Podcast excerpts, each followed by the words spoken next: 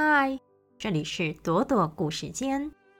今天我们要分享的是成语故事，故事是对牛弹琴。噔，在很久很久很久以前的战国时代，有一个音乐家，他的名字叫做公明仪。他能够作曲，也能够弹奏乐器。他的七弦琴弹得非常之好，弹出来的曲子呢，优美动听，很多很多的人都喜欢听他弹琴，人们非常的敬重他。龚明仪不但喜欢在室内弹琴，遇上天气好的时候，他还喜欢带着他的琴。到郊外去弹奏。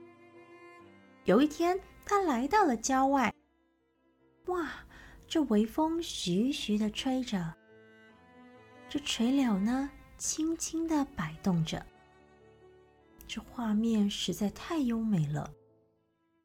眼前有一头黄牛，正低着头在吃草。公明一看，他兴致来了，摆上了他的琴。拨动他的琴弦，当当，对着这头牛说：“牛兄，就让我来为你弹奏这高雅的乐曲吧。”当当当，没想到龚明仪呢？弹完了一整首的乐曲，这牛呢无动于衷，只是呢抖了抖它的耳朵，甩了甩它的尾巴，继续吃着它地上那鲜嫩的青草。公明一心想：啊，一定是我弹的太高雅了，所以这牛兄听不明白。没关系，我再弹一首小调来让牛兄你欣赏一下吧。噔噔噔噔噔噔噔噔噔噔噔噔噔噔，就这样弹完了一首小调。这牛呢，只是自顾自的吃草，这头呢，连抬都不抬一下的呢。公明一心想。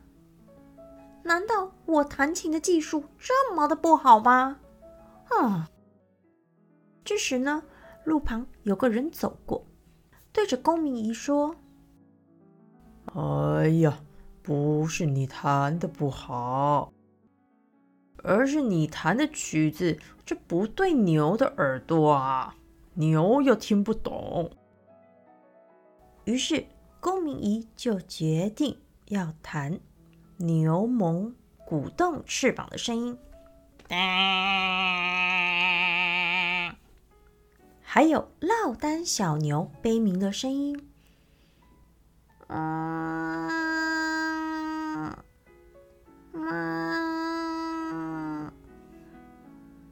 没想到牛就立刻停止吃草，摇着它的尾巴，竖起了它的耳朵。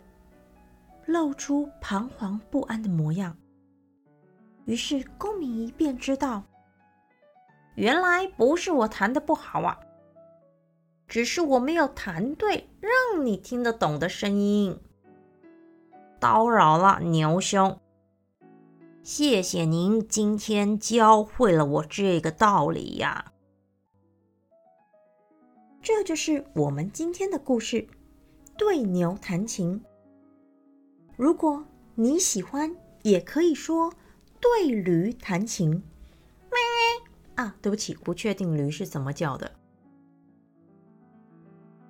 总而言之，这就是我们今天的故事了。希望我们朵朵还有朵朵的好朋友们都能喜欢今天的故事。我呢，要对着我的枕头去弹琴喽。我们下次再相会喽。拜拜。